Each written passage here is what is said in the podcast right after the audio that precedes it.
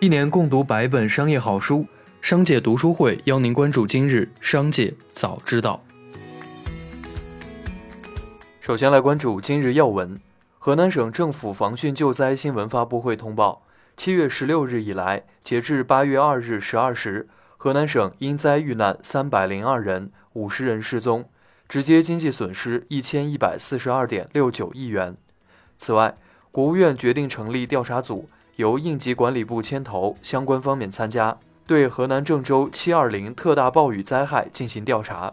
调查组将对存在失职、渎职的行为依法依规予以问责追责。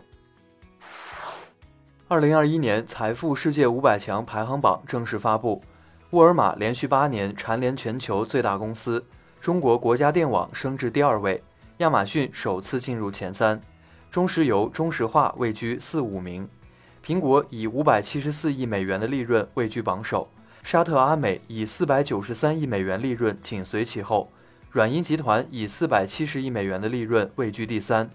今年的榜单里，中国上榜公司数量达到一百四十三家，其中排名增长最大的是小米集团，较去年上升八十四位，排名第三百三十八位。京东集团排名升至五十九位，提高了四十三名。下面来关注企业动态。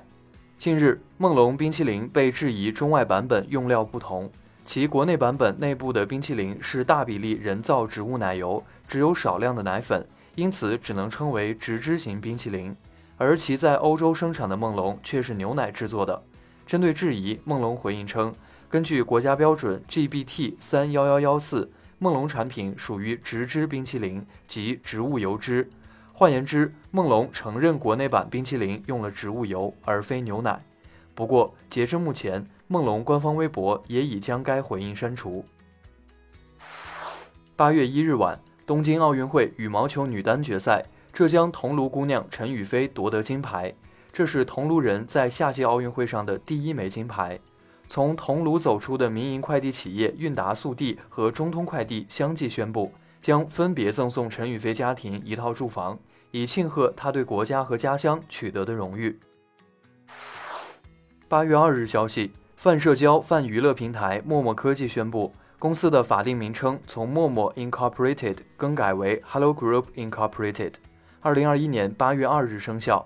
公司的美国存托股票将于二零二一年八月二日开始以新公司的名义进行交易。八月二日。华为技术有限公司与国家知识产权局其他一审行政判决书公开，因诉争商标“鸿蒙”，其余引证商标一均包含显著识别文字“鸿蒙”，在文字构成、呼叫、含义等方面相近，法院驳回华为的诉讼请求。装满白酒的储酒罐突然破了一个口子，眼看酒水喷涌而出，工作人员情急之下只得上前用身体拼命封堵。近日。一段贵州某白酒厂储酒罐破裂的视频在网络热传。八月二日，事发酒厂相关工作人员告诉极目新闻，目前他们已经将储酒罐修复，预计损失有几十万元。公开数据显示，近日贵人鸟股份有限公司八千四百二十六点六八万股权冻结被解除。此前，贵人鸟已宣布公司重整计划执行完毕。连续三年业绩亏损而被 ST 的贵人鸟，近日因为灾区捐款引起极大关注。贵人鸟2020年度发生净亏损约3.8亿元，且已连续三年亏损。二十五个银行账户因诉讼被冻结。八月二日，TCL 利用短视频商业诋毁海信激光电视一案终审结果公布，山东省高级人民法院认定。TCL 王牌电器在被诉侵权视频中假借消费者名义对海信激光电视进行商业诋毁，主观恶意明显，侵权情节严重，且放任侵权视频被任意下载传播，对海信公司商业信誉和商品声誉造成实际损害，故一审法院确定的五十万元赔偿明显过低，依法调整为两百万元。下面来关注产业发展动态。北京市市场监管局通报，近期针对群众反映强烈的校外培训机构乱象，北京市市场监管部门结合2021民生领域案件查办铁拳行动，对校外培训机构持续加强执法检查，依法查处多家校外培训机构发布违法广告、无证办学、价格违法、不正当竞争等行为。学大教育、ABC 外语培训机构、五幺 Talk 因发布违法广告被点名并处罚。八月二日，据中国信通院消息，今天上午出现的行程卡查询无法使用问题已经全面解决。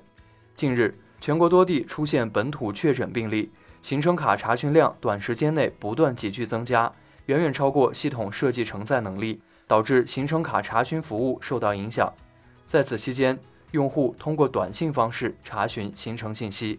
今日下午，中国信通院表示，现已基本恢复服务。最后，我们来关注国际方面。